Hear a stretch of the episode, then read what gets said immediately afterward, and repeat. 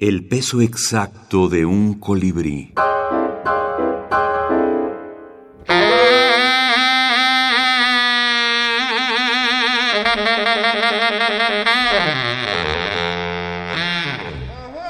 Amores adúlteros.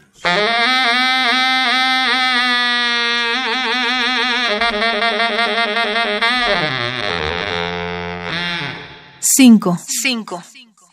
Ambos fueron golosos y antojadizos. El queso les fascinaba. Brindaban con ron, whisky, vino tinto o con lo que les diera la gana. Sumando sus odios, quedaban fuera la mantequilla y la cebolla. Las despreciaban. Vivieron alrededor de una mesa y de una cama, comiendo, comiéndose sin descanso. Murieron con la panza llena, empachados de sexo y un brillo pícaro en la mirada.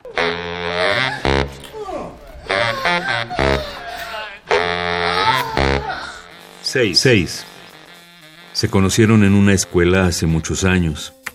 Se reencontraron por internet, obedeciendo al dictado de los tiempos. Tuvieron que despedirse en menos de 15 días. Así lo ordenó su conciencia cotidiana. Pero se quedaron dormidos uno adentro del otro, soñándose y amándose eternamente sin que nadie más lo notara.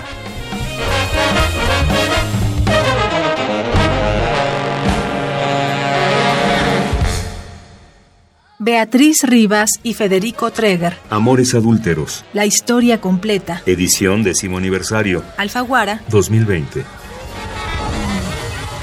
El trabajo a cuatro manos entre Federico y yo surgió nada más de un cuento que le dejé hacer en un taller literario. El tema era infidelidad.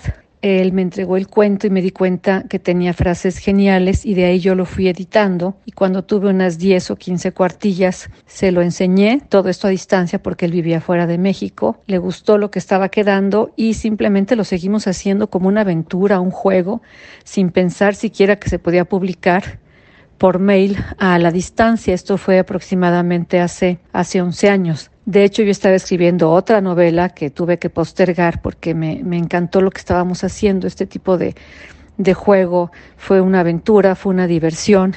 En realidad nunca planeamos, yo nunca dije de ahora en adelante voy a escribir a cuatro manos con alguien más o nunca pensé que, que iba a escribir una novela ni sobre ese tema ni, ni con un coautor.